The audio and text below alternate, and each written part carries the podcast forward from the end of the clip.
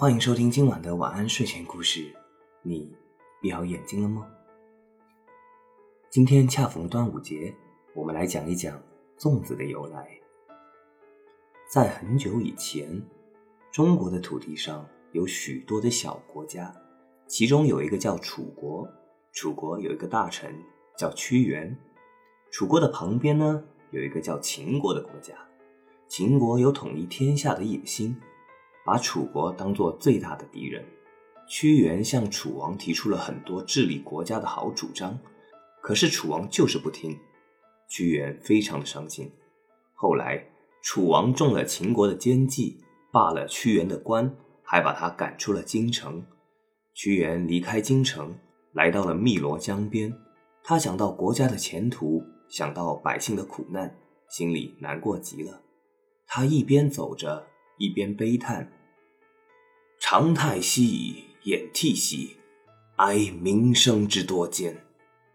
汨罗江边有一位老渔夫认出了屈原，请他住在自己的茅棚里。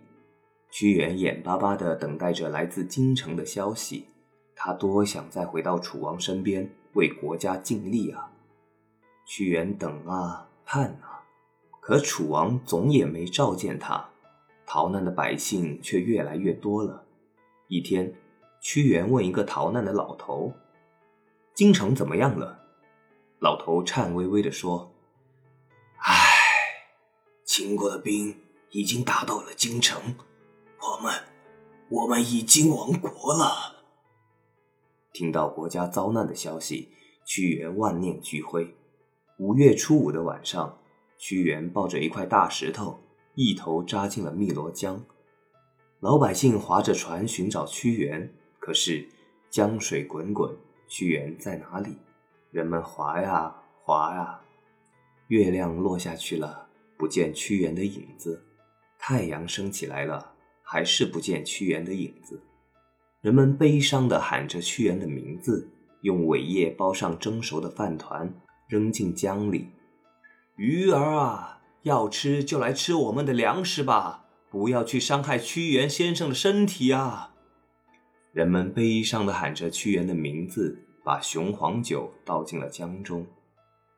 毒虫啊，喝了这些酒就乖乖的醉倒吧，不要去咬屈原先生的身体啊！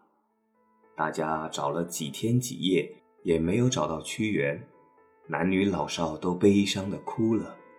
为了纪念屈原，人们把他投江的五月初五这一天定为端午节。每年这一天，人们都要吃苇叶包成的粽子，喝雄黄酒。在南方很多地方，人们还要赛龙舟。大吉呢是在广东，也是有赛龙舟的习俗的。不过今年由于疫情的关系，龙舟是取消了。不过粽子还是可以吃的。我比较喜欢吃肉粽里面带咸蛋黄的粽子，呵，想着就流口水了。